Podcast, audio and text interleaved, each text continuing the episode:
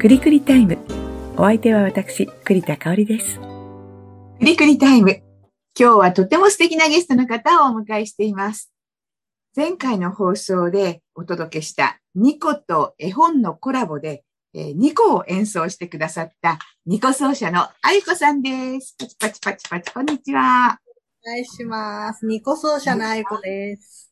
前回放送したえー演奏っていうのは昨年の春ですよね。そうですね。もうね、一年以上前ですね。ねコロナでいろいろ制限があった時だから、あそのう、一度もお会いせずに、うんズームで何回か稽古したんだよね、あれね。そうです、そうです。ズームでああいう風に楽器と朗読を合わせて練習するなんてのは、やっぱりなんかコロナならではの経験だったね。そうですね。コロナがなければ、実あ際直接会うもんね。ね。実際に会うもんね。もしやるとしたらね。なので、うん確かに確かに。まずあの、あやこさんのプロフィールご紹介しますね。えーはい茨城県守谷市在住。はい。で2015年頃からライブハウスやカフェで演奏していますと。はいニコ歴12年目。えー現在はニコ奏者の小谷淳さんに支持されているというふうにプロフィール、ブログの自己紹介をちょっとはごい。とうございますと、あゆこさんがそのニコを始めるきっかけっていうのは、いつどんなことがきっかけだったんですか？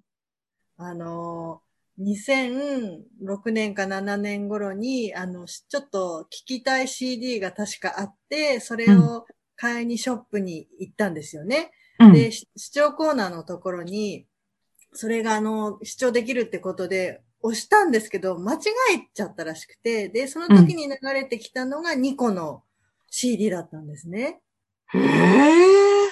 で、ね、そもそれが2個って認識はしてなくて、とにかく音がすごく良かったので、結局その視聴ボタンで間違えちゃった CD の方を買って帰って、で、あの、家でその日のうちに全部聞いて、ええ。チェンミンさんっていうね、あの、中国の女性の方の CD だったんですけれども、おお。じゃあ、こう衝撃的な出会いだったんだね、じゃあね。そうなんですそのもう、もうね、心に来たんですよね、音が。で、ああの、当時十何年前ってまだあの、ニコ教室少なかったのですけど、あの、昔さ、あの、十二学坊ってなんか、2個のグループありましたよね。後なんですよ、でも。私がその CD を聞いたのは。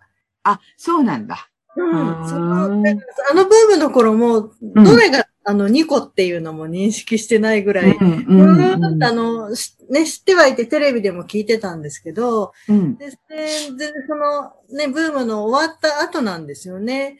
うんで、すぐにニコ教室をその当時まだ少なかったんですけど、ネットで検索して、で、うんグループレッスンが受けられるところがあったので、で、始めちゃったっていうのがきっかけですね。え、2000何年とおっしゃったっ多分ね、これ2006年けかな。?2006 年。ああ、なるほど。あ、あそうするとでも、えっと、経歴としては、もう、あの、始めてからは随分経つけど、間にじゃあ、こう、ブランクがあるんだね。あの、あそうです、そうです。古歴あの12年っておっしゃってるのはね。そう結婚してからかな。あの、ちょっとあの、毎月行けないなとかであなるほどね。うんあったりして、じゃあ、足掛け12年ぐらい習ってらっしゃるっていうか、やってらっしゃる。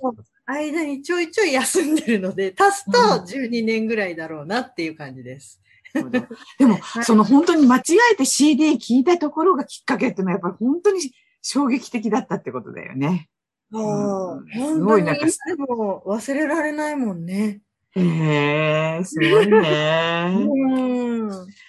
で、ニコという、まず楽器をちょっと知らない方も多いと思うので、まあちょっとラジオなんでね、えーそうなんですと、ご説明するのが難しいと思いますが、まず、うん胴体の部分っていうのが、こうなんか六角形の形してんだね、これね。多いのはやっぱ六角形ですかね。うん八角形とかもあるんですけどのもあるんだ。で、うん直径がさ、20センチぐらいかしらね。小さいよね、とってもね。そう、20センチないんじゃないかな。ないかもしれない。なるほど。で、表に皮が張ってあるのは、それは何の皮なんだっけ？これはね、錦蛇の皮が。えなんで錦蛇の皮なんだいい音がするのかな？あ、尻尾の部分じゃなくて、こう、ま、真ん中あたりのいい部分がよをく使うんだ。そう、いい音出るらしいんですよね。ね。面白いね。で、その、えっと、胴体部分が、こう、うんさっきの六角形で、こう、筒みたいになってるのね、それ。あ、そうです、そうです。な、中空洞なんだ。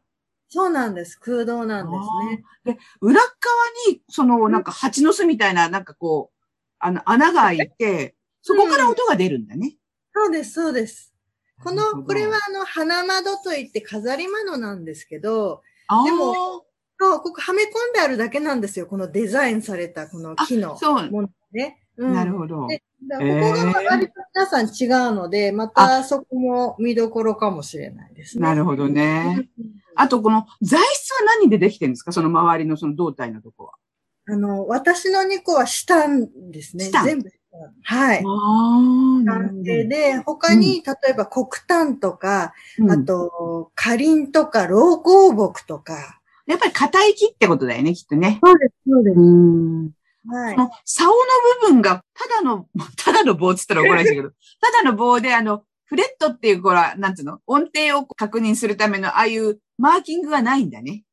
あ、ないです、ないです。あのーあの、バイオリンとか、あと、ウッドベースなんかもそうだけども、要するに、自分の耳がもう音程なんだ。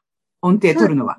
耳で聞きながら、その指の自分の、そのか、幅幅ですかね。その間隔を自分で何センチぐらい開けるかっていうのは、あの、うん人によって手のサイズ、大きさも違うあ、あそうですよね。うん指の長さとか。うんうんなので、耳で音程を確認しながら自分でこの幅の感覚を掴んで音程を取るっていう楽器ええ難しい。もう耳がすごく良くないとできない楽器だね。そうですね。正直うん音感が必要かも。ああ、なるほうど。あと、弓なんだけども、はい。弓は、それは、弦に当たる部分は、それ何でできてんの？えっ、と、この毛、毛に関しては、馬、うんまず馬の尻尾なんですけど、木の方はね、竹なんですよ。うん。あ、じゃあ竹と馬の尻尾で出来上がってんだ。そうです、そうです。バイオリかって弦にこう当ててこう鳴らすけども、ニコって弓の片側が空いてて、間を通すのね、弦に。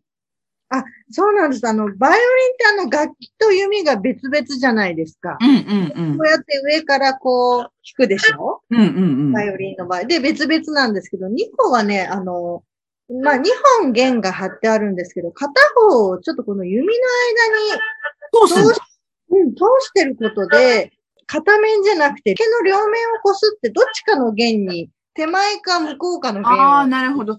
どっちかの弦を基本こすって、音を出すっていう楽器なんですよね。あ、今ね、こう弾いていただいてるけれども、この間の時に馬の話だったので、ええー馬のこう、歪めの音とかってやっていただいたじゃない？あれってどんな風にやってるか、ちょっと今また聞かせていただいていいですか？先にこっちやろ。これは馬がこう走っていく時にそう、あの、演奏してくださったやつだね。ああ、そうそう。すごい、そう。本当お馬さんがこう、あの、いななくって感じのね、音が出るんだね。あとはいその2個でこう一番綺麗な音、その、それこそ、えっと、あよこさんが CD を聴いて衝撃を受けたような音色っていうのは、2個らしい音っていうのは、例えばど、どんな音を言うんですか？そうよ。すごい難しいですね。綺麗な音ですか？こう滑らす音とか、うん。うん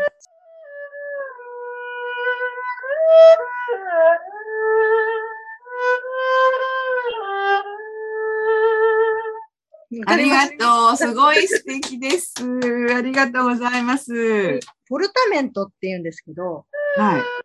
ああ、クイーンって感じだね。であの、例えば、この滑る音って出せる楽器実は少ないんですよ。そうな。弦楽器って割にそうかなと思うけど。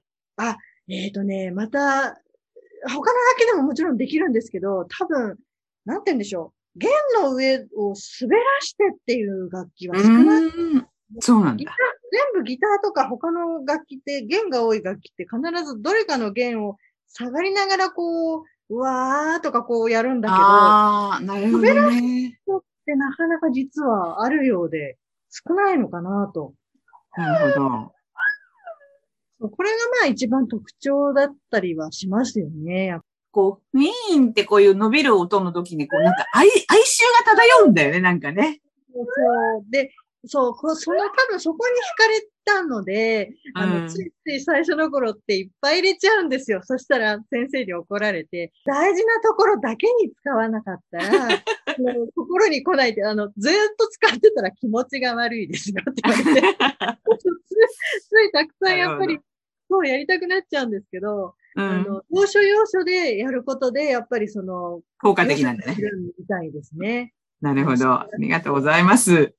じゃあですね、そろそろちょっとお時間が、あの、は迫ってきてしまったので、この後のライブのご予定なんかをちょっと簡単にご紹介いただけますか？はい、わかりました。7月の16日に、はいあの、埼玉県の上尾市の方で、ティーズパルさんっていうカフェ、あの、ちょっと夜ライブを、えーします。で、その時にピアノは夫がちょっと何曲か。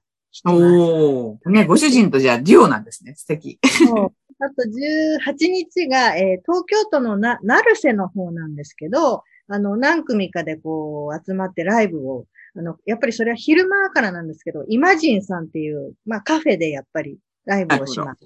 で、あと月末の方の7月29日は、えー、埼玉新都心の、えー楽園さんという、えー焼き鳥居酒屋さんで、へえ、面白いね、それもまた。そうです。飲みながら焼き鳥目の前で焼いてくれて、で、ニコの演奏が聴けると。わかりました。じゃあどうもありがとうございました。お忙しい中来ていただきまして。ありがとうございました。またなんか一緒にやりましょうね。あの、ねコラボをね。ね、はいよろしくお願いします。どうもありがとうございました。ありがとうございました。ということで、今日はニコ奏者のあゆこさんをゲストにお迎えしました。それではまたの機会をお楽しみに。